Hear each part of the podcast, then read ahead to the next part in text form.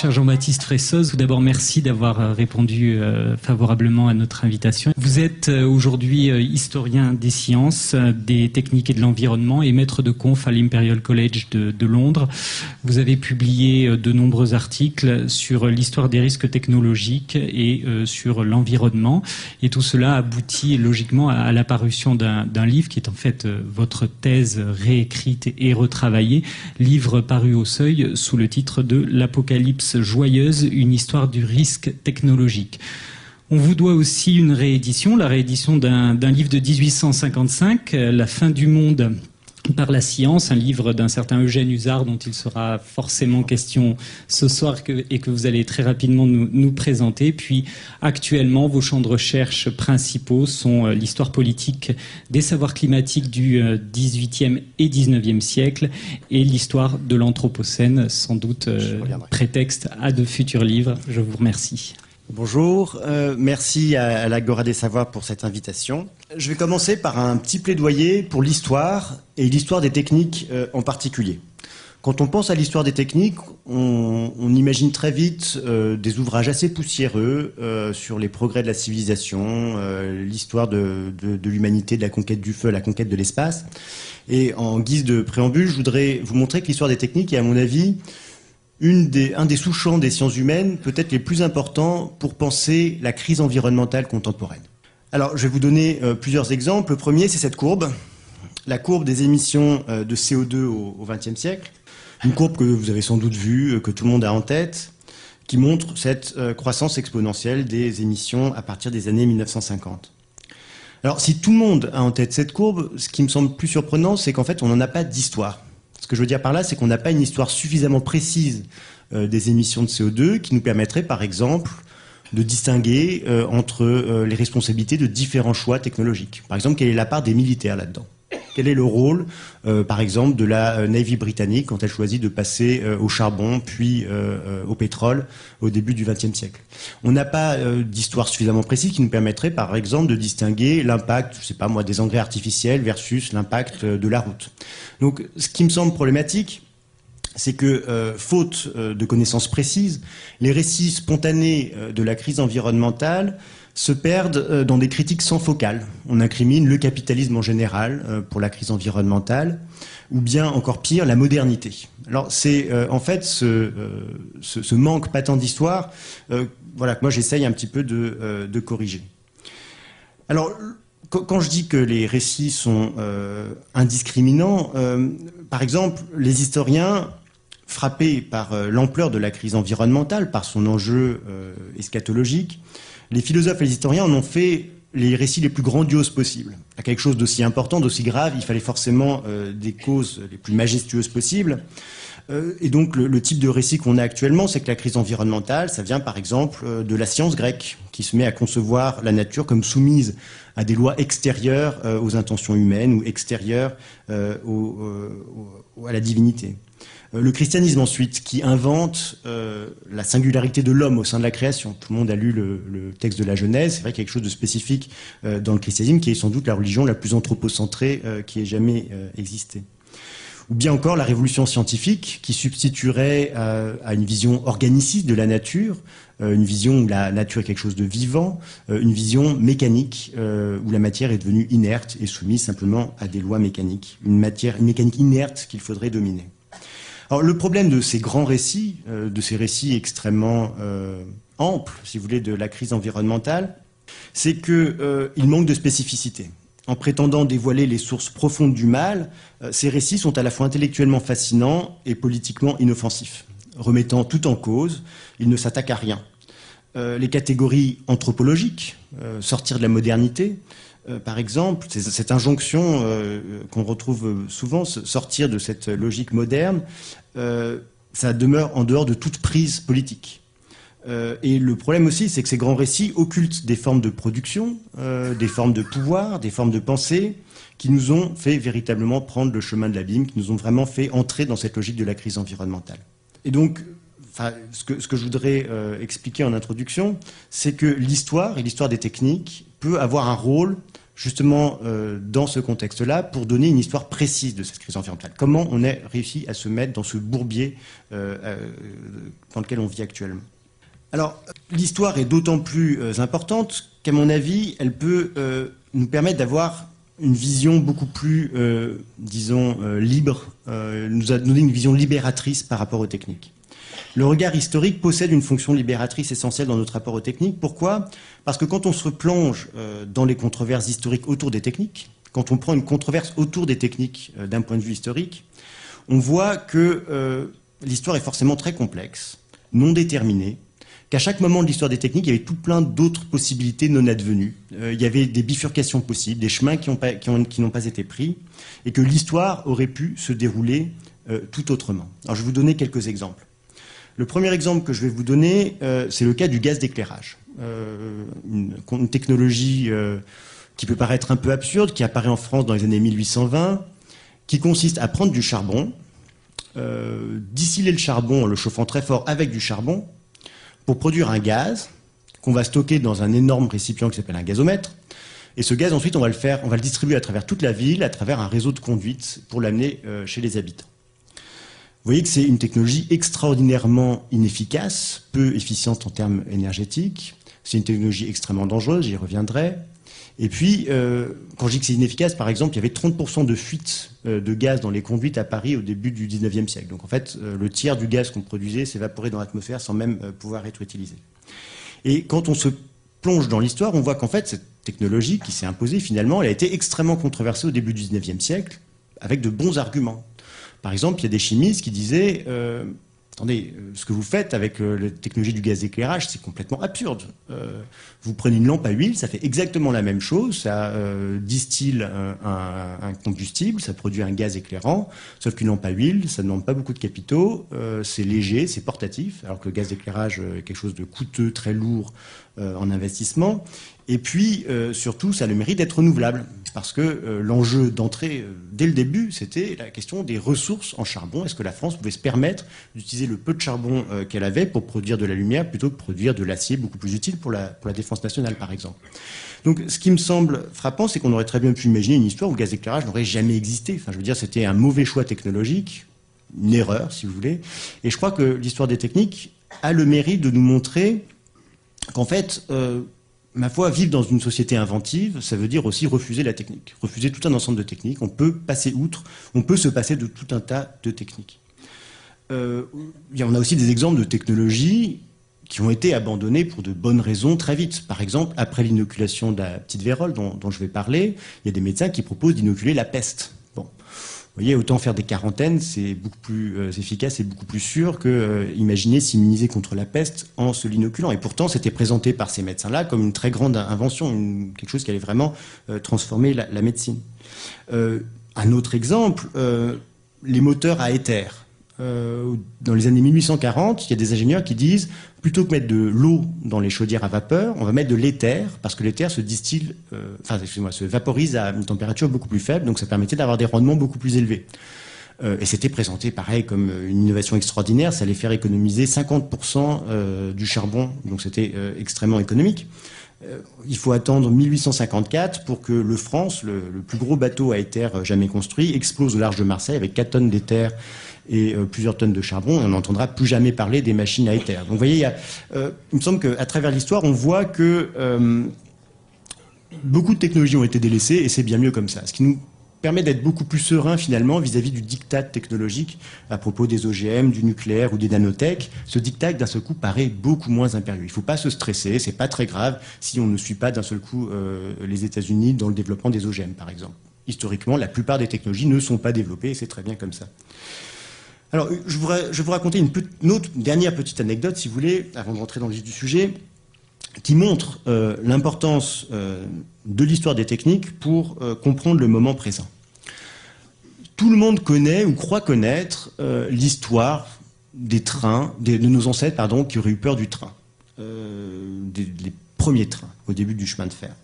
Et cette anecdote ne manque jamais d'être apportée afin de discréditer les peurs irrationnelles que suscitent maintenant les innovations.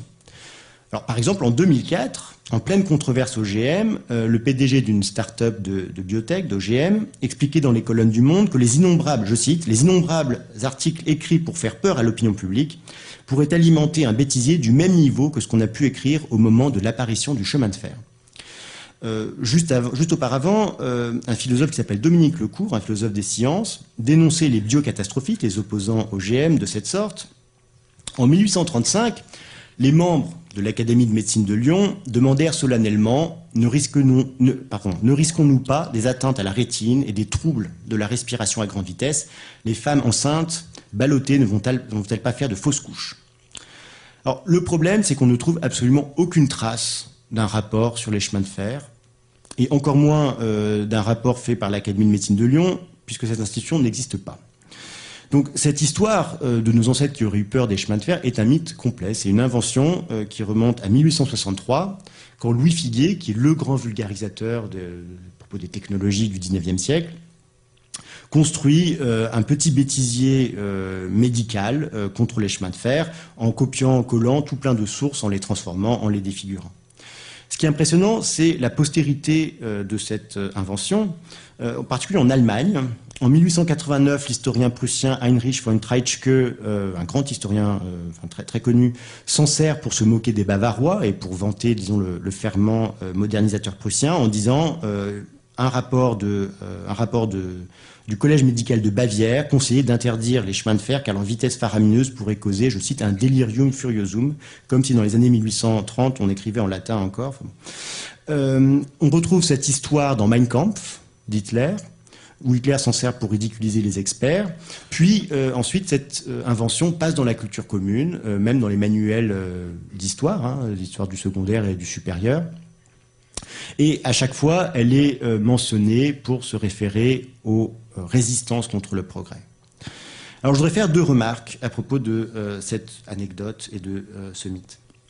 Bon, Premièrement, une remarque historique, dans les années 1860, quand se cristallise la rumeur d'une peur irrationnelle euh, contre les chemins de fer, c'est vrai qu'il y avait beaucoup de plaintes et de procès contre les chemins de fer, mais ce n'était pas parce qu'ils rendaient fous ou bien qu'ils causaient des euh, fausses couches, c'est simplement parce qu'il y avait énormément d'accidents et que les passagers euh, soupçonnaient les compagnies de vouloir faire des économies au détriment de leur sécurité. Et je vous ferai remarquer que la sécurité actuelle euh, des systèmes ferroviaires est l'héritière de ces plaintes, de ces contestations, de ces procès. Si les gens n'avaient pas euh, euh, poursuivi au pénal, et en correctionnel et au civil contre les compagnies de chemin de fer, les compagnies de chemin de fer n'auraient pas fait d'efforts pour développer des systèmes de freins plus efficaces, etc. Deuxième remarque, évidemment, cette, cette anecdote est au cœur d'un argument technophile, si vous voulez, d'un argument pour l'innovation qui euh, fonctionne comme une sorte de récurrence technophile. Tout comme nos ancêtres, tout comme les craintes de nos ancêtres nous paraissent ridicules, nos craintes actuelles paraîtront, euh, paraîtront ridicules à nos descendants. Et euh, il me semble que l'histoire est importante pour casser justement cette récurrence technophile, voir un petit peu ce que les opposants avaient à dire finalement au XIXe siècle, par exemple, voir s'ils étaient si irrationnels qu'on veut bien nous le faire croire. Alors, après ce euh, préambule euh, déjà trop long, euh, je vais rentrer dans le vif du sujet, à savoir, je vais vous parler de mon livre, L'Apocalypse joyeuse, une histoire du risque technologique. En quelque sorte, le point de départ de ce livre, c'était un autre mythe que j'ai voulu critiquer. Et ce mythe, c'est celui de la thèse de la société du risque, ou de la thèse de la postmodernité, que je vais vous expliquer maintenant. En 1986, donc un sociologue allemand qui s'appelle Ulrich Beck a publié un livre qui a eu un énorme succès euh, à propos du risque technologique. Ulrich Beck a eu euh, la chance, c'est vraiment pas le mot qu'il faudra employer, mais euh, disons la conjonction, c'était évidemment l'accident de, Tchernobyl.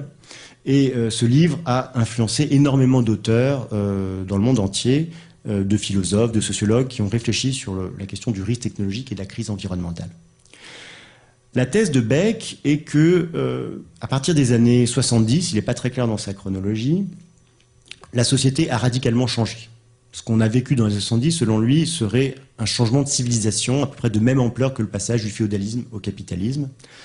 Euh, et ce changement est lié à un changement dans la nature des risques. Son récit et sa thèse est fondée sur un récit assez binaire qui oppose un passé et un présent. Dans le passé, les risques étaient naturels, les risques étaient locaux, et maintenant, les risques sont artificiels, c'est des risques technologiques, des risques produits par l'industrialisation, et les risques sont devenus globaux. D'autre part, les risques étaient calculables et assurables. Ça veut dire qu'on pouvait donc calculer une probabilité puis une incidence et on pouvait les assurer à partir de, techniques assurantielles classiques. Et maintenant, les risques sont devenus des incertitudes. C'est-à-dire qu'on ne peut plus leur attribuer une probabilité d'incidence et calculer leurs conséquences. Et évidemment, les assurances, la, théorie des probabilités des assurances ont du mal à gérer des risques quand c'est zéro fois l'infini. Par exemple, vous voyez une centrale nucléaire, ça ne veut pas dire grand-chose d'assurer une centrale nucléaire parce que la probabilité qu'un accident arrive est sans doute très faible, mais si ça arrive, euh, aucun assureur ne peut vraiment supporter le coût euh, des indemnités euh, à, donner. Et on serait passé finalement, si vous voulez, de une, certaine inconscience environnementale, d'un progrès qui s'imposerait naturellement, qui serait voulu, désiré par la population, par les sociétés, à une société beaucoup plus inquiète, beaucoup plus précautionneuse et disons, prenons en compte la question de, l'écologie euh, scientifique. Et pour résumer en quelque sorte la thèse de Beck, euh, enfin c'est Beck qui le dit, on passerait en fait d'une société où euh, le conflit central de la société porte sur la répartition de la production, donc la lutte des classes si vous voulez, à une société où le conflit central porte maintenant sur la répartition des risques produits par la production. Donc c'est un peu, ce, disons, cette grande opposition qui fonde la thèse de la société du risque. Alors, ce que euh, je voudrais faire dans la première partie de mon exposé, c'est vous donner des exemples vous montrant qu'on peut tout à fait historiciser cette thèse de la société du risque. On peut tout à fait imaginer euh, des technologies et des risques au XVIIIe et au XIXe siècle qui correspondent, si vous voulez, euh, à la colonne de droite de ce tableau. Alors je vais aller du plus simple au plus compliqué. Le plus simple, c'est par exemple le cas du gaz d'éclairage dont, je vous ai déjà parlé. Euh, ça, c'était un gazomètre qui était construit non loin de Paris, euh, excusez-moi, dans Paris, non loin du centre de Paris, qui était euh, dans le 10e arrondissement actuel. C'était le plus grand gazomètre du monde à l'époque, dix fois plus gros que tous les gazomètres existants, qui étaient londoniens. Donc c'était le premier gazomètre à Paris. Il était déjà dix fois plus gros que les, gazomètres de Londres. Et pour les opposants à cet objet absolument monstrueux, si un gazomètre faisait explosion, alors c'est tout Paris qui serait rasé, détruite. Alors évidemment, il y avait une part d'emphase et d'exagération, mais euh, dans tous les cas, c'est vrai que le gazomètre faisait peser un risque majeur à tout un quartier. Euh, d'autre part, les opposants, euh, ça c'est assez intéressant, mettaient en avant quelque chose qui ressemble fortement à notre principe de précaution actuel. ils disaient au gouvernement, peut-être que les savants vous ont dit que la probabilité d'une explosion est très faible, mais si ça arrive, on ne sait pas ce que ça peut faire, et vous, gouvernement, est-ce que vous pouvez prendre cette responsabilité à votre charge? Euh, euh, cet objet a produit une très grande controverse, une grande controverse publique. Donc ça veut dire que les controverses autour des technologies euh, ne datent pas d'aujourd'hui. Hein. Dans les années 1820, pour discuter du gaz d'éclairage, il y a eu un opéra, plusieurs pièces de théâtre, des dizaines de pamphlets, des dizaines d'articles dans la presse. Donc c'est une controverse publique qui a intéressé les Parisiens. Euh, et euh, c'est une controverse qui est très riche dans le sens où elle interrogeait le gaz dans toutes ses dimensions. évidemment, le risque d'explosion était, très présent, mais aussi l'effet du gaz euh, sur la salubrité de l'atmosphère parisienne, parce qu'on assimilait le gaz d'éclairage au gaz des marais, et donc aux fièvres, qui, entourent les marais. On interrogeait aussi la question des ressources, j'en ai déjà parlé, le problème de l'épuisement du charbon dès les années 1820. Euh, et puis aussi euh, les conséquences euh, du gaz d'éclairage sur la sécurité, en sens, dans le sens ordre. et là, je vous, montre une image prise d'un traité sur le gaz anglais. L'argument qu'essaye de faire l'auteur, là, c'est de dire que si des rebelles, des révolutionnaires, prennent possession d'un gazomètre, d'une usine d'un gaz, et mettons la face exposée, Londres ne serait pas plongé d'un seul coup dans le noir parce que le gaz d'éclairage fonctionne sur un système de réseau. Vous voyez que euh, ce qu'il veut montrer, c'est que si on coupe une conduite ou si on détruit euh, un point d'intersection, il y aura toujours une autre conduite qui permettra d'acheminer le gaz. Donc il y avait déjà cette crainte, disons, d'un risque à la fois technique et politique. Et c'est vrai que par exemple dans le Paris des années 1820, où il y avait euh, entre 1815 et 1820, il y a eu une dizaine de complots contre le roi. le risque disons, euh, du gaz d'éclairage paraissait tout à fait important, parce qu'on pouvait d'un seul coup plonger la capitale dans le noir. Hein. C'était ça l'enjeu. Cause commune, 93.1.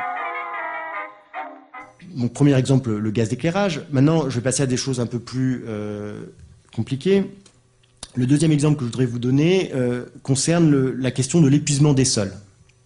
le 19e siècle est marqué par des inquiétudes très fortes quant à la rupture métabolique entre la ville et la campagne. Ce que je veux dire par là, c'est que du fait de l'agglomération d'humains euh, en ville, les excréments ne retournaient pas à la campagne. Et avant les engrais artificiels, le fait de ne pas pouvoir fertiliser les terres avec l'engrais humain, ça paraît être un problème, enfin c'était un problème absolument majeur. Parce que ça veut dire qu'on arriverait à une baisse tendancielle, inévitable de la fertilité des sols et donc à euh, des euh, manques alimentaires des familles. Tous les, grands, penseurs matérialistes, de Liebig à Marx, ainsi que les agronomes, euh, les hygiénistes, les chimistes, mettaient en garde à la fois contre l'épuisement des sols et la pollution urbaine. Parce que tous ces excréments, qu'est-ce qu'on en fait à partir du moment où on a des égouts On les envoie dans les rivières, bien entendu. Et donc on produit une pollution urbaine qu'on pouvait euh, accuser effectivement d'accroître la mortalité en ville euh, au XIXe siècle. Donc, autre exemple, si vous voulez, de risque majeur environnemental, aussi grave et important, si vous voulez, quasiment que le changement climatique actuel, c'est l'épuisement inévitable de la fertilité des sols, lié à la concentration urbaine, lié à ces grands domaines euh, agricoles euh, vides d'hommes de l'agriculture capitaliste du XIXe siècle. Troisième exemple, un peu plus surprenant, c'est la question du changement climatique. On n'a pas du tout attendu euh, les années 80 pour s'inquiéter du changement climatique, même si le changement climatique dont je vais vous parler n'est pas le même que le changement climatique actuel. À l'époque, l'enjeu, c'était plutôt euh, le cycle de l'eau et pas celui du carbone. Ce que je veux dire par là, c'est que euh, la question de la déforestation a toujours été pensée en termes climatiques à partir des années 1770. Euh, la théorie repose sur le fait que les arbres jouent un grand rôle dans le cycle de l'eau. Et après la Révolution française en particulier, qui aurait causé une déforestation importante, à chaque accident météorologique, sécheresse, inondation, on accuse les révolutionnaires de l'an 2 de s'être rués euh, sur les forêts euh, et de les avoir euh, coupées, détruites. C'est-à-dire que le changement climatique devient politique en France après la Révolution française. En Angleterre, c'est un autre enjeu qui est pensé dans, cette catégorie climatique, c'est l'enjeu des enclosures, c'est-à-dire de la division des grands domaines en, petites propriétés qui sont souvent ensuite attribuées à l'élevage. Euh, les enclosures, parce que ça nécessitait ben, de, d'enclore et donc de planter des haies, auraient augmenté euh, l'humidité euh, dans l'atmosphère et auraient rendu le climat encore plus désagréable, humide et pluvieux qu'il ne l'était. je voudrais faire plusieurs remarques à propos de ce débat sur le changement climatique au XIXe siècle. Premièrement, il s'agit bien d'un changement global. Donc ça, c'est un point important. Le, climat en jeu n'est pas simplement le petit climat local euh, mais c'est bien le, climat du globe en entier. Je vais vous donner un exemple. En 1817, il y a un volcan qui explose, le Tambora. C'est un volcan qui, se trouve en Indonésie. Et ça produit toute une série de mauvais hivers euh, en Europe. Et euh, l'explication à l'époque, c'est la déforestation. C'est-à-dire qu'à partir de la seconde moitié du XVIIIe siècle, il y a un mouvement très fort de déforestation en Amérique du Nord. Et euh, par exemple pour Joseph Banks, qui est le, secrétaire de la Royal Society, donc l'Académie des sciences anglaises, si vous voulez, une institution très prestigieuse, l'explication de ce phénomène, c'est la déforestation euh, aux États-Unis. Euh, en coupant les arbres, on a empêché, on a rompu le cycle de l'eau. L'eau s'accumule dans l'atmosphère, s'accumule ensuite aux pôles en particulier, tombe sous forme de neige, les calottes glaciaires s'accroissent et refroidissent le climat en Europe. Donc vous voyez, on a déjà la vision d'un climat global euh, avec un impact de l'homme sur ce climat global. Euh, deuxième remarque, le changement climatique dont il est question est déjà un changement irréversible. Et euh, là, je voudrais pointer le fait que dans les années 1820-1830, il y a un très fort discours que je qualifierais d'orientalisme climatique, un discours qui montre par exemple les ruines de Babylone ou bien les ruines de Palmyre des ruines de civilisations très brillantes qui se trouvent maintenant dans des déserts. Et l'explication, c'était la mauvaise gestion de leur environnement. C'est à cause de la déforestation que euh, ces civilisations sont tombées. Et évidemment, ça sert de euh, mise en garde pour les gouvernements européens. Il faut que vous mettiez en place euh, des administrations forestières fortes, des politiques de conservation forestière, sinon l'Europe aura le même sort que l'Asie. Et enfin, troisième remarque, le débat sur le changement climatique au XIXe siècle, c'est pas un débat marginal, c'est pas un débat du Luberlu, c'est un débat qui occupe les espaces scientifiques centraux de l'époque, euh, l'Académie des sciences par exemple, en France, la Royal Society en Angleterre. En 1821, le ministre de l'Intérieur français ordonne une très grande enquête sur le changement climatique et toutes les sociétés locales renvoient des rapports sur le changement climatique de leur département qui sont ensuite étudiés par l'Académie des sciences. Voilà, donc ça c'est encore un exemple, si vous voulez, qui montre à quel point le récit qui consisterait à dire qu'on s'intéresse et qu'on se préoccupe de l'environnement que depuis euh, quelques décennies est un récit complètement trompeur. Ça, c'est une illustration qui montre un peu ce discours de l'anténisme climatique dont je vous parlais, euh, qui est publié par euh, François-Antoine Roche, qui est un des grands promoteurs de la reforestation en France dans les années 1820. La question du changement climatique était d'autant plus grave que, suivant les théories de l'époque, changer le climat, ça voulait dire changer l'homme. On se situe, si vous voulez, dans un paradigme lamarckien, donc de, Lamarck, transformiste, où euh, le climat modifie les constitutions humaines, façonne l'homme. Par exemple, euh, l'explication euh, classique pour comprendre pourquoi la civilisation romaine a dégénéré, pourquoi les Romains ont dégénéré, pourquoi les Romains dans les années 1710 ne sont pas les mêmes que les Romains de l'Antiquité qui dominaient l'Europe? L'explication euh, de l'abbé Dubo, qui est un philosophe euh, important hein, à l'époque, c'est de dire les Romains ont mal géré leur environnement, en particulier après les euh, conquêtes barbares, après les invasions barbares. Le système du cloaque, de l'égout de Rome, a été mal entretenu. Ça a produit des émanations dangereuses, néfastes dans Rome, qui ont produit la dégénérescence des Romains la médecine, je reviendrai là-dessus au cours de l'exposé, mais la médecine au XVIIIe et au XIXe siècle est une médecine qu'on qualifie de néo-hippocratique, du médecin grec Hippocrate. Euh, Hippocrate qui a écrit un livre qui s'appelle euh, Des eaux, des airs et des lieux. C'est une médecine environnementaliste, environnementale, qui s'intéresse aux conséquences de l'environnement euh, sur les santé et même sur les constitutions humaines, sur la forme des corps. Euh, ce qui veut dire que, euh, par exemple, la question des, ce qu'on appellerait maintenant les maladies professionnelles, à l'époque c'était pas conceptualisé comme ça, les maladies des artisans, c'était compris comme les conséquences, si vous voulez, de ces petits climats artificiels des ateliers produits par euh, les matières que les artisans utilisent et émettent. Et les petits climats artificiels, ces microclimats artisanaux, transformaient profondément, altéraient le corps des artisans. Et donc ça faisait sens, par exemple, au milieu du 19e siècle, d'étudier la transformation des corps des artisans en fonction de leur métier. Ça, c'est euh, une planche qui est tirée euh, d'un article euh, de, 1860. de manière assez intéressante, c'est un article en fait de médecine légale. L'idée, c'est on a un corps, on ne sait pas comment l'identifier. Eh ben, un indice, c'est d'étudier son corps, de voir les stigmates du travail. Donc la main, effectivement, est, forcément la, plus représentative pour permettre de commencer à identifier le corps en disant, vous voyez, c'est vraisemblablement telle profession. Mais en tout cas, cette idée euh, d'un corps, euh, disons, comme une pâte flexible, comme euh, quelque chose de fragile, était quelque chose d'extrêmement présent dans la médecine au XVIIIe et XIXe siècle.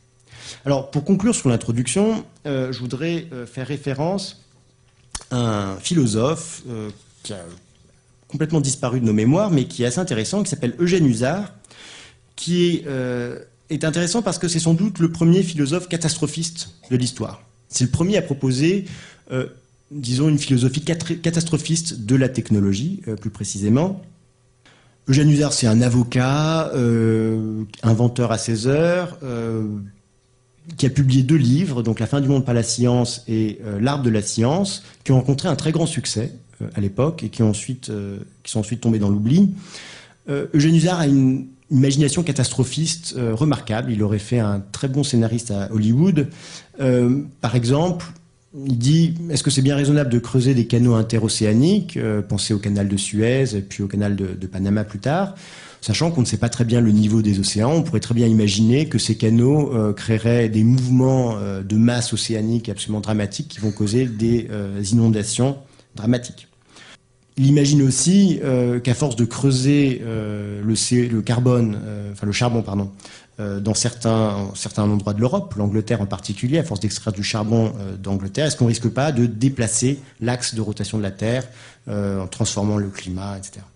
Alors, parmi ces, disons, ces hypothèses un peu fantaisistes, on trouve quand même de belles anticipations. et Eugène Usard nous dit qu'à force d'émettre du dioxyde de carbone dans l'atmosphère à travers la combustion de charbon, et en même temps de couper des forêts, est-ce qu'on risque pas de changer la composition de l'atmosphère et produire un dérèglement du climat? Alors, Eugène Usard, il faut surtout pas le voir comme une sorte de prophète, euh, comme un grand génie solitaire oublié. Ce serait euh, pas très intéressant de le considérer comme ça. Eugène Usard, il est intéressant en tant que symptôme parce que ce qu'il fait en fait, c'est qu'il récupère, il pioche tous les débats euh, sur les technologies, tous les débats environnementaux de l'époque, des années 1850, et il en produit une belle synthèse, synthèse assez, assez impressionnante, qui lui permet d'objectiver le progrès de manière différente de ses contemporains. Et donc, il me semble que Eugène Usard il est intéressant parce qu'il montre de manière parfaitement claire qu'il n'y a pas eu d'inconscience progressiste au XIXe siècle. C'est-à-dire que les, hommes qui ont fait la révolution industrielle, qui ont vécu la révolution industrielle, avaient parfaitement conscience des risques gigantesques, des incertitudes qu'ils prenaient, et ils ont décidé de passer outre sciemment, consciemment. Du point de vue de, l'écriture de l'histoire, ça veut dire aussi que l'histoire du risque, l'histoire de l'environnement, ne doit pas être l'histoire d'une prise de conscience, et c'est ce genre d'histoire qu'on a raconté euh, jusqu'à présent, mais bien au contraire l'histoire de la production d'une certaine inconscience modernisatrice. Donc vous voyez que c'est une manière de, réfléchir autrement à la question, euh, si vous voulez, de cette, de cette société du risque. C'était de dire, finalement, on a toujours été réflexif. On a été réflexif au XIXe siècle, tout comme on l'est maintenant, mais ça ne nous a pas servi à grand-chose, en quelque sorte. Ça n'a pas changé grand-chose. D'où la notion euh, que je propose dans, l'Apocalypse joyeuse, pour euh, repenser ces questions, c'est la notion de désinhibition moderne. Euh, ce que j'entends par ce mot qui n'est pas très joli, de désinhibition, c'est tous les dispositifs, toutes les stratégies, tous les discours, tous les, petits dispositifs qui ont rendu possible, acceptable et même désirable la modernisation technologique, la transformation technique des corps, des environnements, qui ont en quelque sorte réussi à passer outre les dangers, la conscience qu'on avait des dangers et les dangers euh, avérés. Ce que je veux dire, c'est que les modernisateurs ont réussi par tout un ensemble de, micro-dispositifs, de normes, de savoirs, à passer outre les dangers et à imposer euh, un mode de vie technologique.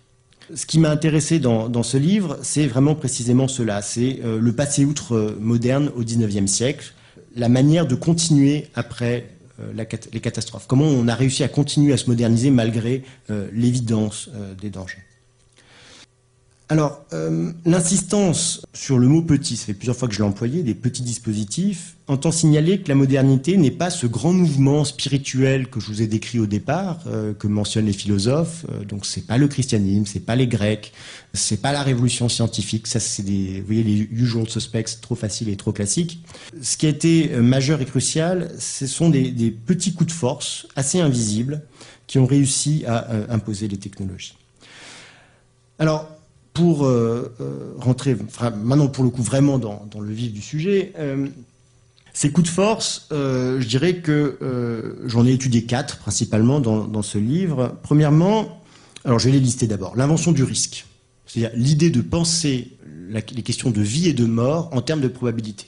C'est absolument pas évident qu'il soit éthique, euh, de bonne politique, d'appliquer la théorie des probabilités à des choix impliquant euh, vie et mort. Donc ça, c'est euh, première désinhibition, si vous voulez. Ensuite, l'expertise. L'expertise scientifique a joué un grand rôle pour convaincre les individus de choisir les technologies. Troisièmement, je mentionnerai la question de la libéralisation de l'environnement et euh, enfin la norme de sécurité. J'espère que j'aurai le temps de, vous raconter tout ça. Cause commune 93.1 Donc premièrement, le risque, la notion de risque. C'est-à-dire vraiment, là je la définis de manière assez stricte comme euh, l'application de la théorie des probabilités à la gestion de la vie, la notion de risque, maintenant, c'est quelque chose qu'on entend, qu'on utilise tous les jours. Hein. Pour penser à la question de la vaccination, euh, est-ce qu'on se fait vacciner? C'est une comparaison entre deux risques, le risque du vaccin versus le risque d'attraper, euh, mettons, la grippe H1N1. Euh, c'est, disons, le mode le plus classique de gestion du corps, de gestion de la santé de nos jours. Ce mode-là de gestion des corps émerge à propos d'une maladie bien spécifique, qui est la petite vérole, petite vérole, vous en avez une représentation sur cette planche, donc maladie euh, pustuleuse. Et dans les années 1720 apparaît euh, une proposition médicale qui est de s'injecter la petite vérole quand on est en bonne santé pour s'en immuniser, pour ensuite résister quand l'épidémie est plus euh, dangereuse ou quand on est plus affaibli. Et c'est à propos de cette innovation très spécifique que le risque de s'applique, enfin est appliqué à la question euh, de la gestion de, la vie et de la mort. Ce qui est intéressant, c'est que le risque, qui est disons, le symbole de la rationalité maintenant, émerge dans les années 1720 beaucoup plus dans un cadre théologique. Euh, ce sont des pasteurs protestants en Angleterre et en Nouvelle-Angleterre, à Boston en particulier, qui se mettent à calculer les risques, calculer les chances de survie si on se fait inoculer et les chances de survie euh, si on attend la petite vérole de manière naturelle, euh, sans rien faire. Et leur but, c'est de montrer que Dieu n'est pas contre l'inoculation.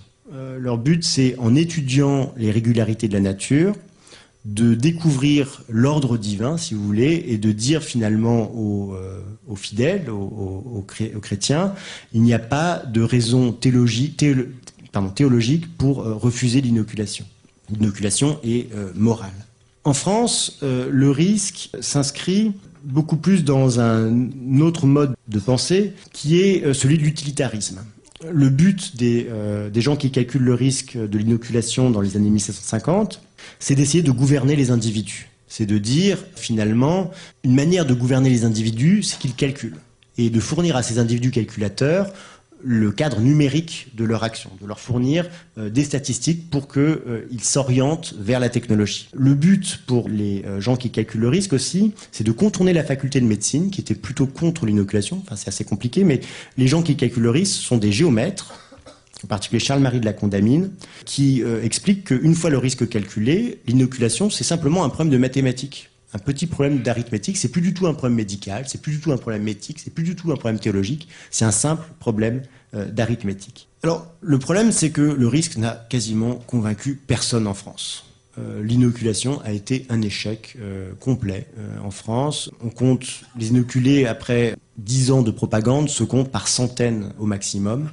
Euh, donc c'est vraiment un échec complet, à part dans un cas précis qui est celui des maîtres d'esclaves.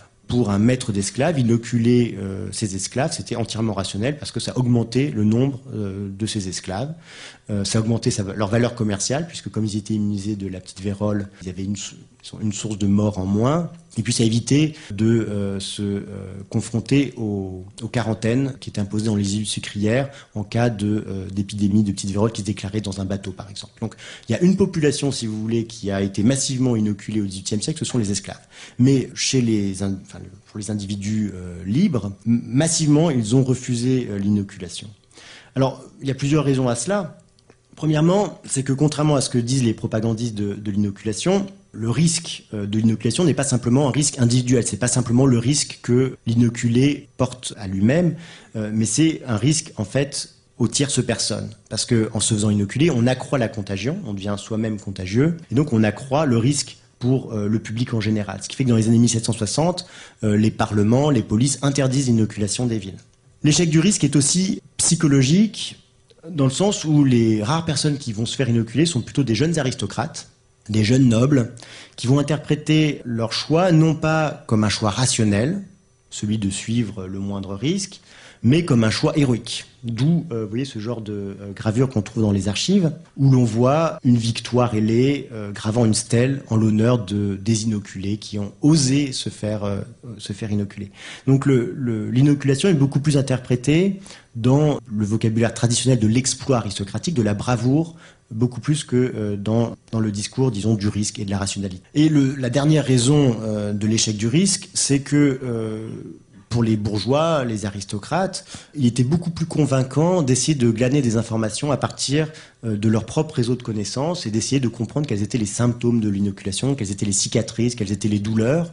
Et l'argument du risque était très peu convaincant parce que le risque était calculé par les inoculateurs eux-mêmes, donc des gens intéressés qui essayaient de vendre leur, euh, leur invention et vendre la pratique médicale. Et euh, ce qu'ils voulaient, c'était beaucoup plus connaître les conséquences corporelles de l'inoculation. Alors pourquoi euh, je, je, suis rentré dans quelques détails? C'est pour vous faire comprendre la révolution que représente ce qui va se passer avec la vaccination. Alors la vaccination, c'est une technologie euh, médicale qui est un peu semblable à l'inoculation, mais là l'idée c'est de passer par la vache plutôt que de s'injecter directement la variole humaine. C'est Edward Jenner, un médecin anglais euh, de la fin du XVIIIe siècle, qui en 1798 publie un traité qui explique qu'il existe une maladie des vaches, qu'il appelle la variole des vaches, qui immunise contre la petite vérole humaine. Et dans vaccin, euh, le mot actuel de, vaccin. Vous entendez la racine latine vaca, la vache. donc l'origine du mot vaccin vient de cette première vaccination historique contre euh, la petite vérole.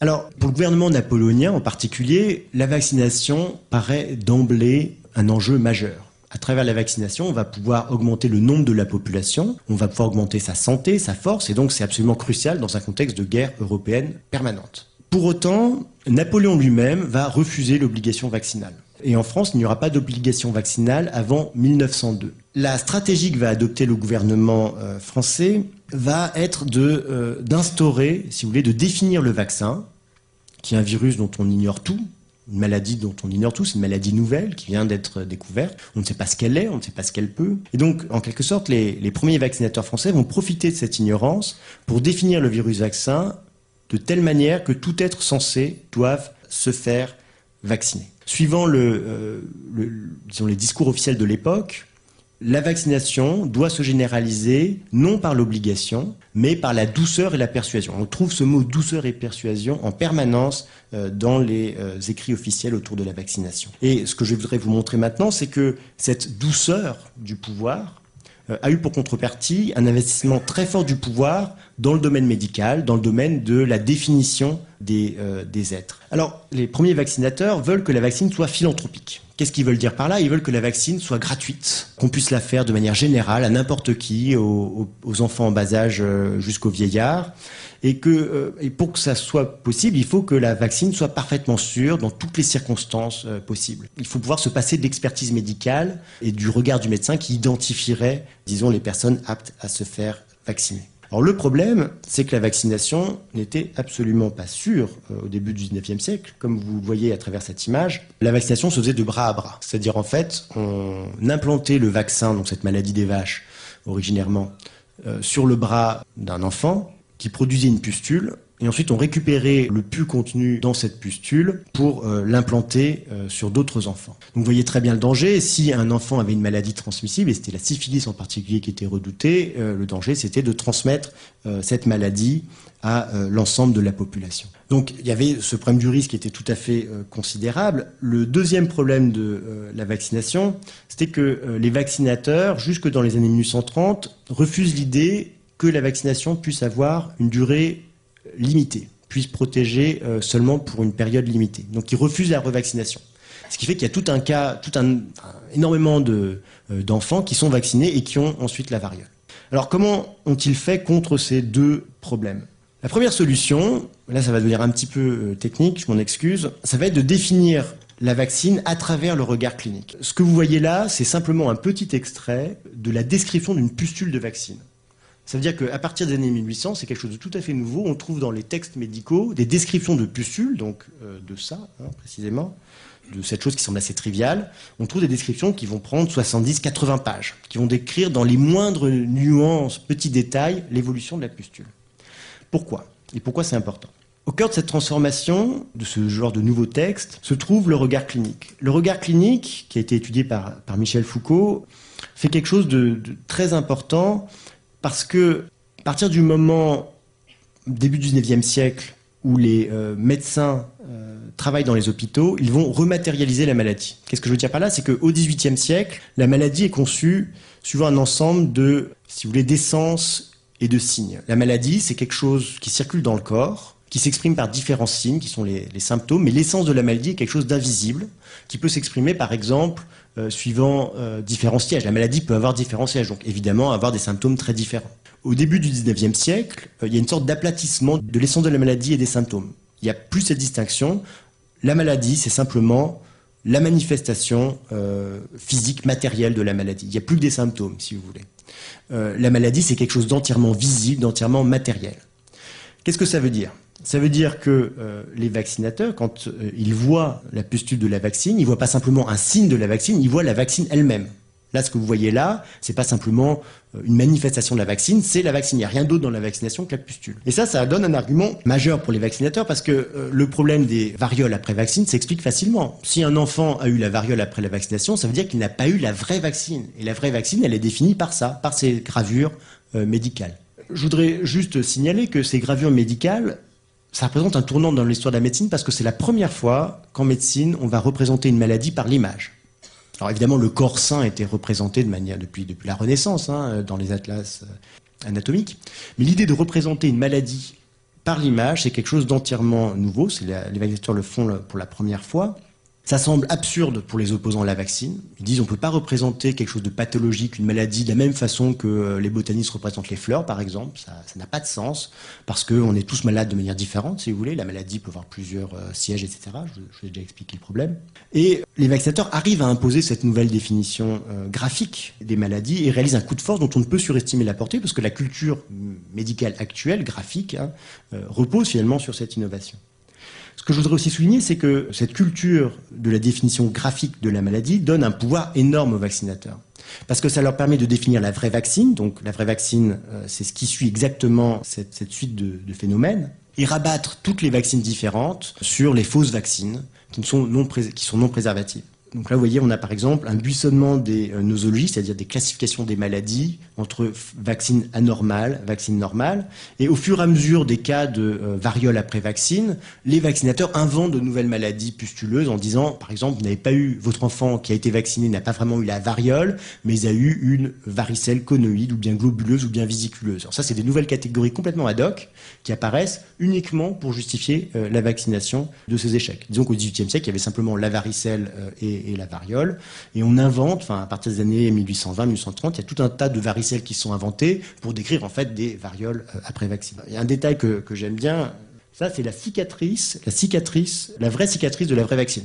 Parce qu'évidemment, le problème, c'est que quand un enfant vacciné arrive avec une variole, on voit, on n'a plus de traces de sa vaccine à part cette cicatrice. Ce qui fait que les médecins vont inventer la vraie cicatrice de la vraie vaccine. Il faut avoir eu, vous voyez, cette cicatrice faut avoir cette cicatrice-là, donc euh, un rond parfait, parfaitement creusé avec des petites alvéoles pour avoir eu euh, une vraie vaccine.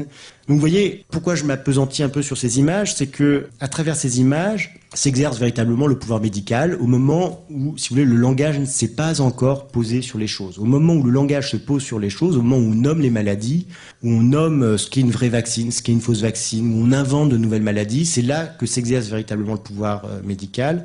et c'est là aussi où vous voyez que cette stratégie de définir un être, de définir ce nouveau virus de manière à le rendre parfait, c'est à travers ce genre de dispositif. Et vous voyez que c'est des choses assez petites, assez discrètes. Mais si la vaccine s'est généralisée, et la vaccine a été un succès, euh, en particulier en France dans les années 1800, il y a vraiment une grande, de grandes campagnes de vaccination qui marchent bien, euh, c'est grâce à ce genre euh, de petits dispositifs extrêmement discrets.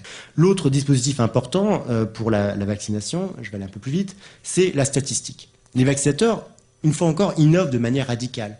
Ils, vont entreprendre de recenser toutes les vaccines à l'échelle nationale. Donc ça, c'est aussi quelque chose de tout, à fait remarquable. La statistique sert à faire deux choses. Premièrement, à rendre public le risque variolique. Donc on a par exemple ce genre de tableaux qui sont euh, punaisés euh, aux portes des mairies. C'est euh, l'état des individus morts de la petite vérole. Donc la liste des gens qui sont dans ce département qui sont morts de la petite vérole en 1810. Et avec cette affiche, dans les archives, il y a une note du préfet qui dit c'est grâce à ce tableau qu'on va en quelque sorte jeter la honte, si vous voulez, sur les parents négligents qui n'auront pas fait vacciner leurs enfants. Donc c'est une manière d'incriminer les gens, disons négligents qui continuent à propager la variole. Donc la statistique sert à mettre en évidence le risque variolique et en même temps, de manière assez paradoxale, la statistique va servir à faire disparaître le risque. Pourquoi? Parce qu'elle est organisée sous une forme de pyramide où les vaccinateurs de base doivent remplir des tableaux. Alors, un tableau, ça paraît basique, mais ça a un grand impact sur la manière dont les médecins vont raconter les maladies. Les médecins au XVIIIe siècle, ils avaient des cahiers et euh, ils écrivaient ce qu'ils voyaient dans leur pratique pour peut-être plus tard euh, publier un article ou écrire un petit traité. Et là, on va leur imposer cette forme-là, un tableau. Et vous voyez qu'il y a euh, un certain nombre de colonnes qui ont toutes à peu près la même largeur. il y a une colonne qui s'appelle observation. Et c'est là que les médecins, au début, vont essayer de raconter tout ce qu'ils voient comme effets secondaires, comme maladies qui apparaissent après la vaccination. Mais très vite, donc, on voit que les premiers vaccinateurs essayent de, encore de raconter les vaccinations.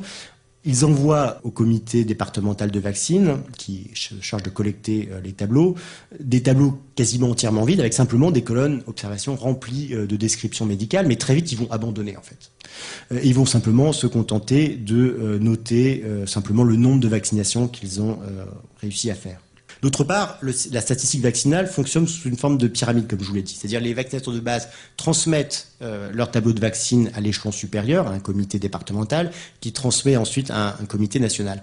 Et à chaque euh, échelon, en fait, les mauvaises nouvelles vont être effacées, parce que le but, c'est de produire du chiffre de savoir le nombre de vaccinés, ce qui fait que euh, toutes les narrations médicales d'accidents s'effacent peu à peu. D'autre part, comme le comité central de vaccination qui a été mis en place par, par Napoléon et par son ministre de l'Intérieur Chaptal a dit que la vaccine était sans danger, bah, quand vous êtes un médecin de base ou un officier de santé de base qui rencontre des accidents vaccinaux, vous avez peur que ça soit mis sur votre dos. Sur le fait que vous avez mal vacciné, vous avez choisi un mauvais pu, etc.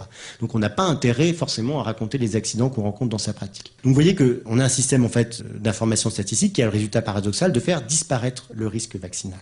Alors le risque vaccinal, comme vous voyez, était effectivement euh, très, très présent. Ça, c'est un exemple de circulation d'informations déficiente. Le vaccinateur de base, en haut, il, écrit la chose suivante. Tous les enfants vaccinés pendant l'année 1806 n'ont eu que quelques petits ulcères et des dartres. Au niveau départemental, ça devient les opérations ont été généralement suivies d'un succès complet. Et puis le rapport central du comité de vaccine, c'est les seules déviations, etc. Enfin, bref, il n'y a quasiment aucun risque et il n'y a absolument aucun motif plausible euh, pour euh, refuser de recourir à la vaccination. Alors, ce qui est intéressant, c'est de voir ce que sont ces petits ulcères et ces dartres euh, dans les musées de, de cire médicale euh, de l'hôpital Saint-Louis à Paris. C'est en fait des affections dermatologiques très graves qui, sur des nourrissons, des nouveau-nés au 19e siècle, vous pouvez imaginer, avaient des conséquences assez graves et ça entraînait la mort bien souvent. Cause commune 93.1 alors, euh, troisième forme de désinhibition, après le risque, et cette définition, si vous voulez, des êtres naturels, comme les vaccinateurs ont réussi à le faire, hein, ont réussi à définir un vaccin euh, parfaitement bénin, préservant à jamais euh, de la petite vérole, je voudrais vous parler, revenir sur la question environnementale euh, au, XIXe siècle. Pour étudier, disons, à mon avis, la question de la, pollution au XIXe siècle, il faut se plonger dans les archives des entreprises. C'est un, un, tableau comptable d'une usine de soude euh, non loin de Marseille, au milieu des étangs, euh, qui s'appelle l'usine du Plan d'Arin, qui était une grande manufacture de soude dans les années 1860. Alors ça peut sembler pas très intéressant, mais il y a une ligne qui est extrêmement intéressante, qui s'appelle dommage des vapeurs, 237 francs 25 centimes. Qu'est-ce que ça veut dire? Ça veut dire que déjà au 19e siècle, les entrepreneurs payaient pour la pollution. Euh, la régulation environnementale au 19e siècle, elle est fondée là-dessus, sur la financiarisation des atteintes à l'environnement. Ça, je crois que c'est très important de l'avoir en tête, parce que le euh, mode dominant d'appréhension des questions environnementales actuellement, c'est l'économie. Et euh, l'économie euh, nous dit que le principe de pollueur-payeur, par exemple, l'idée de, de, donner un prix à l'environnement, et qu'en donnant un prix à l'environnement, on va aboutir à un point efficace entre la recherche de l'efficacité économique et puis la protection de l'environnement, ce mode-là de raisonnement, il était déjà présent au XIXe siècle, et c'est ce mode de raisonnement qui a accompagné, si vous voulez, la crise environnementale, qui l'a justifié, qui a justifié les pollutions pendant la révolution industrielle, et qui n'a absolument pas euh, résolu euh, le problème, comme je vais vous le montrer. Alors ça, c'était, disons, le commentaire, disons, politique sur ce, sur ce document. Maintenant, le commentaire historique. Du point de vue du XVIIIe siècle, ce type de document, c'est une hérésie, c'est une absurdité, ça semble incroyable, parce qu'au XVIIIe siècle, comme euh, je, vous l'ai dit, la médecine était une médecine environnementale. L'environnement au XVIIIe siècle est le facteur déterminant de la santé des populations. Là, il y a un concept important que, je voudrais mettre en avant, c'est le concept de circumfusa, donc c'est un mot latin qui veut dire toutes les choses qui nous environnent. Vous voyez, ça ressemble un peu fortement à la notion d'environnement. donc les circumfusa représentent ce que Hippocrate a dénommé les airs, les eaux et les lieux. L'homme est lié à l'atmosphère par des rapports nécessaires, constants, non interrompus. Nous dirions presque avec Ramadini, tel air, tel sang. Ça, c'est écrit en 1844, en pleine révolution industrielle. Donc il faut bien penser que la révolution industrielle s'est faite non pas dans une forme d'inconscience environnementale, mais au contraire, malgré un paradigme médical qui faisait de l'environnement le déterminant de la santé des populations. Donc c'est un peu cette nature schizophrénique, si vous voulez, de la modernité que je voudrais vous, euh, vous expliquer et comment, disons, cette schizophrénie a été réduite au XIXe siècle. Alors, un autre exemple hein, de la médecine environnementale du XVIIIe siècle, ce sont les topographies médicales. C'est un genre archi-dominant en médecine à la fin du XVIIIe siècle surtout, qui vient très à la mode. C'est des médecins qui décrivent les environnements. Alors là, c'est par exemple, je crois, autour de Marseille. Euh, donc, ils vont décrire les collines autour de Marseille, les villages autour de Marseille, l'eau, euh, les vents, euh, la végétation, les types de production agricole, les usines s'il y en a. Ils vont essayer de corréler ça avec la mortalité. D'accord Donc, on a un genre médical, une fois encore, qui est centré sur l'environnement, ce qui fait que les polices, les institutions dans ces régimes, en particulier les polices urbaines, au XVIIIe siècle, accorde une attention pointilleuse euh, aux pollutions et aux nuisances artisanales. La police urbaine de l'Ancien Régime mérite pleinement son nom, excusez-moi, la police mérite pleinement son nom parce que justement c'est une institution urbaine. Euh, c'est une institution qui structure la ville, la vie dans les villes, qui définit la largeur des rues, qui va s'assurer que les rues sont bien propres, nettoyées, qui, vont, qui va s'assurer de l'enlèvement des ordures. Et en fait, les artisans au XVIIIe siècle sont soumis à cette police des micro-risques urbains, si vous voulez, à cette police journalière qui, en quelque sorte, discipline les comportements, urbains. Par exemple, à Paris, on a 40 commissaires qui sont répartis dans 20 quartiers, et chaque jour, les commissaires doivent faire une patrouille, doivent euh, arpenter le quartier. Et puis si un artisan émet trop de fumée, laisse euh, s'écouler des eaux nauséabondes, euh, le commissaire réprime sur le champ l'artisan. Donc en quelque sorte une régulation policière de l'environnement au XVIIIe siècle. Cette régulation est aussi euh, spatiale, c'est-à-dire que la police a un pouvoir énorme sur les artisans, un pouvoir de vie et de mort quasiment, le pouvoir de les exclure de l'espace urbain. Si un artisan est manifestement trop euh, nuisible, ses ateliers sont trop mauvais, la police a le pouvoir de les exclure de l'espace urbain. Qu'est-ce qui va se passer au début du 19e siècle avec la révolution industrielle et en particulier la révolution chimique et la chimie lourde? On a de nouveaux dispositifs pour produire des produits chimiques, en particulier les acides, qui sont cruciaux pour le textile, pour toute l'industrie. En vérité, on a besoin d'acides. Ce sont des dispositifs qui sont très coûteux parce qu'ils nécessitent beaucoup de métaux, du plomb en particulier, des chambres de plomb. C'est des dispositifs dont on sait qu'ils sont très polluants. Et ce que les capitalistes vont dire, c'est en quelque sorte, on accepte d'investir dans ces nouveaux dispositifs de la révolution industrielle que si le gouvernement, l'État, nous garantit notre existence, si l'État nous extrait de cette régulation policière. Et là, il y a un personnage euh, crucial dans l'histoire, enfin, c'est pas seulement dans l'histoire de, l'environnement, hein, c'est euh, l'histoire de la France au 19e siècle, début du 19e siècle, c'est euh, Chaptal. Le même Chaptal qui au, au ministère de l'Intérieur avait fortement encouragé la vaccination. Chaptal, entre 1800 et 1804, est à la fois un grand chimiste, un grand industriel, un très grand pollueur aussi, sans doute le plus grand pollueur de France, et il est aussi ministre de l'Intérieur, ce qui va lui simplifier grandement les choses. Et sous euh, l'égide de Chaptal, la régulation environnementale va être entièrement transformée euh, à travers un décret fondamental, le décret de 1810, sur les établissements classés décret qui a eu une influence considérable sur le droit en France, euh, qui est encore, enfin l'établissement classé, c'est encore une législation qui, est en place et qui a eu en plus une influence européenne parce qu'à cette époque, euh, l'Empire euh, a influencé d'autres systèmes juridiques en Europe. Et ce décret sur les établissements classés, qu'est-ce qu'il fait? Il va dire les usines vont être soumises à des procédures d'autorisation assez rigoureuses, avec une consultation des voisins, par exemple, et un rapport d'experts. Par contre, en échange, quelles que soient les plaintes ultérieures des voisins, l'entrepreneur est garanti dans son droit d'exercice.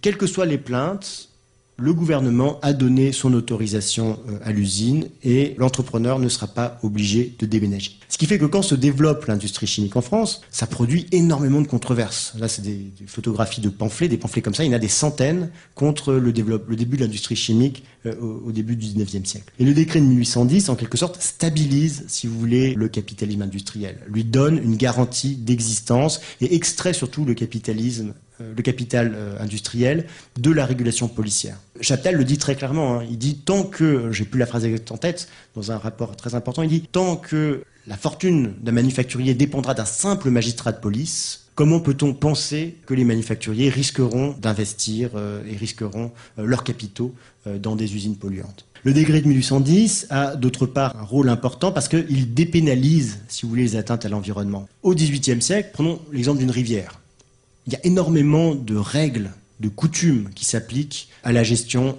des ressources d'une rivière. La pêche est extrêmement réglementée, la taille des filets, même en mer d'ailleurs, la pêche euh, maritime est aussi extrêmement réglementée. Les filets, la taille des filets, des mailles des filets, les dates de pêche, l'ouverture des pêches, ça c'est extrêmement surveillé, contrôlé par les amirautés. Et les amendes sont extrêmement sévères. Ça va de la confiscation des outils de pêche euh, en passant aux galères, ça va jusqu'aux galères. On peut finir aux galères si on n'a pas respecté, euh, si vous voulez, les, règles sur les pêches, des punitions corporelles. Maintenant, si on prend un industriel au début du 19e siècle, qui produit, mettons, de la soude, et qui rejette les euh, résidus de sa production dans une rivière et qui tue tous les poissons en quelques années, il n'encourt aucun risque pénal. Il n'ira jamais en correctionnel pour la destruction des poissons. Pourquoi? Parce qu'il est soumis à un autre régime juridique qui est ce décret de 1810, qui le garantit dans son existence et qui surtout renvoie les plaintes aux civils. C'est-à-dire, ça va être les voisins qui vont par exemple se plaindre pour les récoltes détruites à cause des fumées acides, qui doivent poursuivre l'industriel pour obtenir compensation. Et c'est ça qui crée ce régime libéral euh, dont je vous ai parlé au début de financiarisation de l'environnement. C'est parce que en fait, le système repose sur le pouvoir des tribunaux civils à attribuer des euh, compensations et des indemnités. Alors, vous voyez qu'il y a eu euh, au début du 19e siècle une transformation majeure, radicale de la régulation environnementale. On est passé d'un régime assez euh, régulé, strictement régulé par la police, un régime beaucoup plus libéral qui est fondé sur l'administration qui autorise euh, les usines et sur les tribunaux civils qui attribuent des dommages. Pour accompagner cette libéralisation des environnements, il a fallu, bien entendu, contourner la médecine environnementale. Tant que les voisins disaient qu'une usine ne nuisait simplement pas à leur récolte, mais détruisait leur santé, c'était beaucoup plus problématique. Et c'est dans ce cadre-là que s'invente l'hygiénisme. 93.1, la voie des possibles. L'hygiénisme au début du XIXe siècle, c'est fondamentalement quelque chose qui a servi à justifier euh, la pollution industrielle dans un cadre médical qui reste environnemental. Le grand fondateur, penseur de euh, l'hygiène sociale, il s'appelle euh, Louis-René Villermé, il publie en 1830 un article qui corrèle la mortalité euh, dans les différents quartiers de Paris, non pas aux environnements, à la proximité de la Seine, à la présence d'ateliers, euh, à la largeur des rues, mais euh, à, à l'impôt. Ce qu'il veut montrer, c'est que la mortalité est fonction de la richesse. Plus on est riche, plus on vit longtemps. et cet argument est absolument fondamental pour justifier l'industrialisation dans les années 1830. Parce que l'argument va être finalement, les usines sont peut-être incommodes, mais euh, elles vont créer plus de prospérité, un peuple plus riche, et donc au final un peuple euh, en meilleure santé. Or, Villermé, où est-ce qu'il travaille euh, dans ces années-là? Il travaille au Conseil de salubrité de Paris. Et le Conseil de salubrité de Paris, c'était un petit, cabinet, un petit comité d'experts, surtout composé de chimistes, auprès du préfet, qui avait le rôle fondamental d'autoriser et de justifier la présence d'industrie en ville contre les Parisiens. Donc l'hygiénisme a vraiment servi à accompagner et à justifier cette libéralisation des environnements. Alors je vais aller très vite sur euh, le quatrième exemple de désinhibition, sur la norme technique de sécurité. Euh, c'est plus simple en fait, donc ça va me permettre d'aller très vite. Euh, en disant les choses suivantes.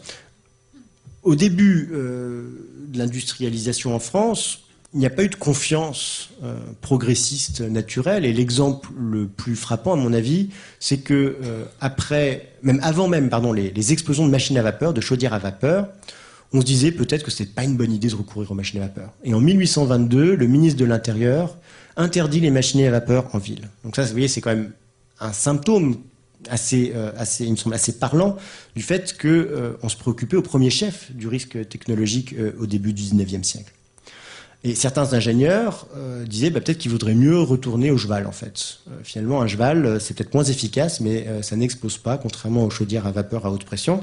Et donc ça, c'est un, zoo, une invention des années 1820, 1822 ou 23, qui est publié dans le bulletin de la Société d'encouragement pour l'industrie nationale, un, organe tout à fait sérieux, plutôt pro-industrialiste, et qui propose les chevaux plutôt que les machines à vapeur, surtout pour les bateaux, parce que évidemment, quand une chaudière à vapeur explose sur un bateau à vapeur, ça produit un véritable carnage. Euh, en France, il y a quelque chose d'assez original qui euh, se passe euh, en 1822-1823 très précisément, c'est l'invention de la norme technique de sécurité. De nos jours, la norme technique, ça paraît quelque chose d'absolument banal, et la plupart des objets qui nous entourent sont normalisés, on n'y prête pas attention. Mais dans les années 1820, l'idée que la science, que les savants puissent sécuriser des techniques à travers la bonne définition des formes techniques, c'est un coup de force euh, absolument majeur. Alors par exemple, les premières normes techniques sont passées à propos du gaz d'éclairage, dont je vous ai parlé au début, parce que justement il y a eu cette énorme controverse et la bourgeoisie parisienne ne voulait absolument pas, ne tolérerait pas euh, les gazomètres près de chez eux. Et finalement, la norme technique de sécurité a servi à produire une sorte de compromis. En gros, le gouvernement euh, dit on a fait appel aux savants. Les savants nous disent que c'est plus ou moins sûr. Euh, enfin non, pas c'est plus ou moins sûr, c'est parfaitement sûr si les entrepreneurs respectent la norme de sécurité. Donc c'est une sorte de compromis, si vous voulez, entre le capital industriel et euh, les bourgeois dans les années 1820. Euh, mais ce qui est frappant, c'est que les académiciens qui vont définir la norme de sécurité sur le gaz d'éclairage n'avaient jamais vu un gazomètre. C'est-à-dire, on a des savants qui vont définir la norme de sécurité du gaz d'éclairage sans avoir jamais travaillé dans une usine, sans avoir jamais vu un, un, gaz d'éclairage. Donc il y a une sorte de confiance, si vous voulez, dans la capacité euh, de la science à abstraire la technologie, à la penser de manière abstraite et à la perfectionner, c'est vraiment le, terme important, c'est perfectionner, qui est assez euh, impressionnante. Donc première fonction de la norme, ça va être de légaliser le risque, en quelque sorte, de l'imposer, si vous voulez, à travers la norme. La norme sécurise, contrôle le risque, mais le légalise en même temps. Normaliser, euh, c'est déjà accepter le risque. Et l'autre fonction de la norme de sécurité, ça va être de produire des individus responsables. Ce que je veux dire par là, c'est que euh, l'idéologie derrière la normalisation euh, dans les années 1820, c'est de dire l'Académie des sciences va perfectionner la technique, la rendre parfaite, en sorte que si jamais il y a un accident, alors on pourra toujours définir un responsable humain. Et la plupart du temps, ça va être l'ouvrier à qui on va trouver tous les défauts. Euh, par exemple, la personne qui s'occupe de d'une chaudière à vapeur, en cas d'accident, on va trouver que euh, il s'était absenté, il s'était endormi, il, euh, il, avait tendance à boire, il, menait, il menait une mauvaise vie. On trouve même ça des fois dans, dans les rapports d'experts après accident. Mais là, l'idée, vous voyez, c'est de dire la machine, elle était normalisée, elle était certifiée par l'administration des mines, en particulier les ingénieurs des mines. Et donc, s'il y a un accident, euh, c'est forcément, on va, trouver une faute ouvrière. Donc la norme de sécurité a aussi servi à rabattre, si vous voulez, les accidents sur euh, la responsabilité des ouvriers. Alors, euh, puisque il ne me reste plus trop de temps, je vais maintenant conclure en faisant deux points. Premièrement, je voudrais faire un point sur le rapport entre libéralisme technique et environnement. Quand on y réfléchit, je trouve qu'il y a quelque chose d'assez curieux qui caractérise nos sociétés, euh, à la fois libérales et technologiques. C'est que d'un côté, on transforme radicalement la nature, et euh, de l'autre, on refuse, on pense qu'il est absolument impossible de transformer la société. Euh, en 1992, au sommet de la Terre, George Bush père déclarait Le mode de vie américain n'est pas négociable. Ce qu'il entendait par là, et ce que ça impliquait, c'est que euh, la nature et sa préservation, par contre, l'étaient. D'accord?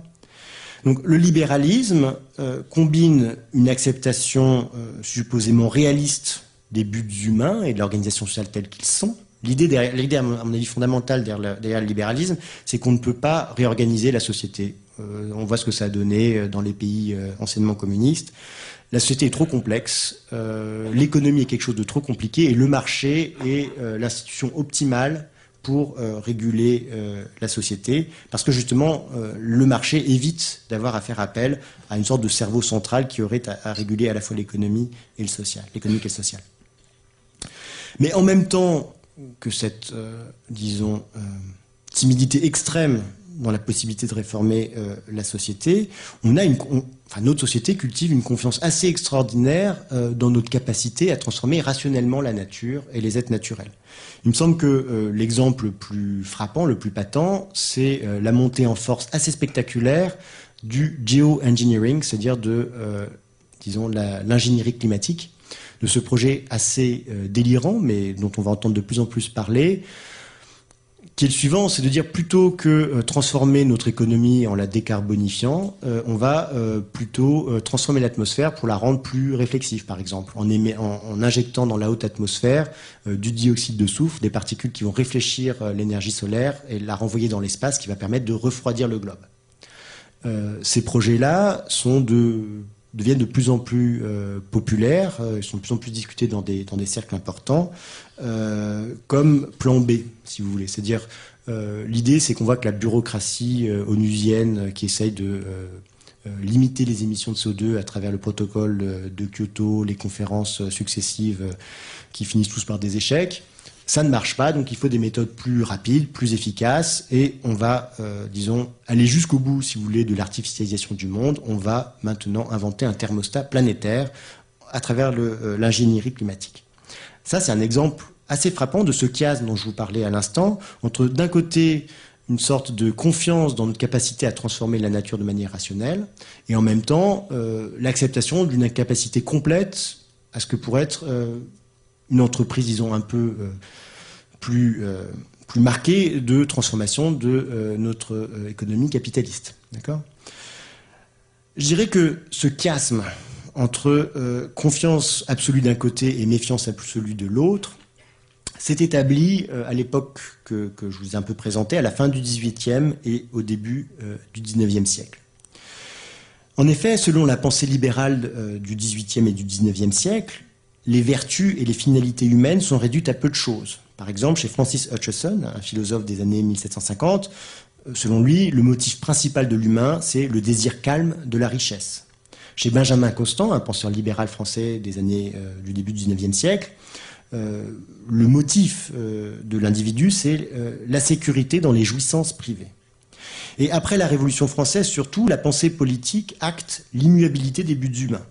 Si un gouvernement entendait faire reposer la loi sur la vertu des citoyens, s'il voulait produire des citoyens plus économes, mettons, euh, plus, euh, plus courageux, il s'exposerait à de graves déconvenus. Euh, il me semble que cette conception du politique comme renonçant à gouverner les buts individuels et laissant cours aux appétits matériels évidemment, elle se heurte à un problème, c'est la limitation des richesses. Ce qui fait que dans la pensée libérale du début du XIXe siècle, la technique joue un rôle crucial. C'est à travers la technique qu'on va pouvoir augmenter les richesses et donc laisser libre cours aux appétits matériels et au calcul de euh, l'homo economicus euh, libéral. Euh, Saint-Simon disait la chose suivante, pour terminer la révolution, il faut, alors ça c'est vraiment un grand thème de la pensée libérale du début du XIXe siècle, c'est en finir avec les révolutions en France. Pour terminer la révolution, il faut organiser un régime économique et libéral ayant pour but, pour objet direct et unique, de procurer la plus grande source de bien-être possible. L'idée même de révolution industrielle en France, elle apparaît comme thérapeutique de la révolution, si vous voulez, de la révolution sociale. La révolution industrielle, c'est ce qui va permettre de soigner la société française et de terminer véritablement euh, la révolution. Donc il y a vraiment un lien très étroit, euh, intrinsèque, de connivence absolue, si vous voulez, entre la pensée libérale et euh, la technique, euh, qui se forge euh, à ce moment-là. D'autre part, dans la pensée libérale, il y a cette idée aussi très présente qu'il faut gouverner avec douceur. Il ne faut pas forcer les gens. et Saint-Simon toujours disait que le pouvoir, après la Révolution, devait se transformer, passer d'un gouvernement des hommes à une administration des choses. Et en le paraphrasant, on pourrait dire que euh, le pouvoir libéral, au début du XIXe siècle, justement vise à cela. Il vise à gouverner les hommes par l'administration des choses. Et les exemples que je vous ai donnés me semblent parfaitement clairs et emblématiques pour cela. Par exemple, les vaccinateurs qui vont définir le virus vaccin comme un être parfait, absolument bénin, protégeant à jamais de la petite vérole, c'est typiquement un mode de gouvernement libéral et doux. On redéfinit le monde pour que les individus aillent vers eux-mêmes, par eux-mêmes, pardon, vers la technologie, choisissent un mode de vie technologique par eux-mêmes. Ce qui veut dire que, euh, de la même façon, euh, si vous prenez l'hygiénisme, qui affaiblit la médecine environnementale, finalement, c'est exactement la même chose. Ça rend l'industrialisation politiquement inoffensive. Finalement, l'industrialisation, c'est plus qu'une affaire de mauvaise odeur et d'incommodité qui peut très bien être arbitrée à travers des arrangements entre particuliers qui vont se compenser les uns les autres des dommages qu'ils se causent. D'accord? Donc le laisser-faire du XIXe siècle n'était possible qu'étant donné une entreprise très volontariste de définition de la nature et des formes techniques. Euh, la connivence fondamentale qui lie science et technique à l'ordre libéral, c'est qu'en définissant convenablement euh, les choses et la nature, on pourra faire l'économie du politique. Historiens et philosophes ont montré que la pensée utilitariste et libérale du XVIIIe siècle visait à reprogrammer l'humain en sujet égoïste et calculateur contre les morales chrétiennes du sacrifice ou contre euh, les vertus aristocratiques, par exemple de la bravoure euh, ou de l'honneur. Euh, en quelque sorte, dans mon livre, je fais un contrepoint à cet argument. Je montre que au début du 19e siècle, au début du 19e siècle, l'homo economicus euh, l'homme économique, cet homme calculateur qui cherche à, maximiser euh, son profit, exigeait en retour un monde taillé à sa mesure, repensé, reconstruit, redéfini pour que puisse s'exercer librement la recherche de la plus grande euh, utilité.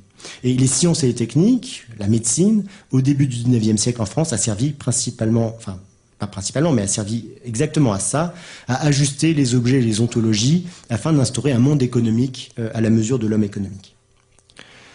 Donc ça, c'était mon premier point conclusif sur le lien entre technique, science et libéralisme. Le deuxième point conclusif, c'est sur l'histoire et le problème du pessimisme.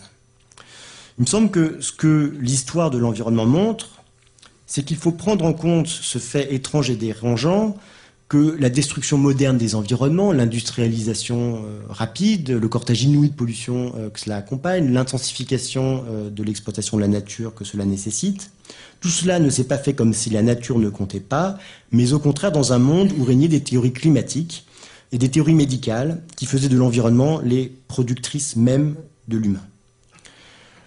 Les sociétés passées n'ont donc pas massivement altéré leurs environnements par inadvertance, ni sont considérées parfois avec effroi les conséquences de leurs décisions. Euh, et euh, il me semble que euh, ce point n'est pas simplement historique. Il est crucial de l'avoir en tête pour se garder d'une vision trop optimiste du contemporain, nous garder d'un sentiment de satisfaction à la fois trompeur et naïf. ce que je veux dire par naïveté, c'est précisément le grand récit de la société du risque que je vous ai présenté au départ, le grand récit du Richbeck, euh, toutes ces théories postmodernes, et Ulrich Beck n'est pas le seul, qui affirment que nous serions entrés depuis peu dans une nouvelle ère de la précaution, de la réflexivité, de la conscience environnementale. Ces théories fabriquent une série d'oppositions factices qui servent surtout à faire valoir notre propre excellence, comme si vraiment on avait quelque chose de euh, remarquable par rapport à nos ancêtres.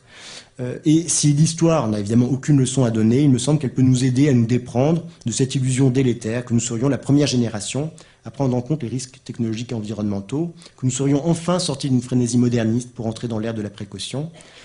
Finalement, le plus dérangeant dans ce que je vous ai raconté aujourd'hui, je pense, c'est que nos ancêtres ont détruit les environnements en toute connaissance de cause, et euh, les échecs euh, du mouvement écologique euh, actuel, les échecs successifs, les, échecs successifs des sommets de Copenhague, de Cancun ou de Rio plus 20 l'année dernière, la ruée actuelle sur les gaz des schistes actuellement, euh, ne sont absolument pas des accidents.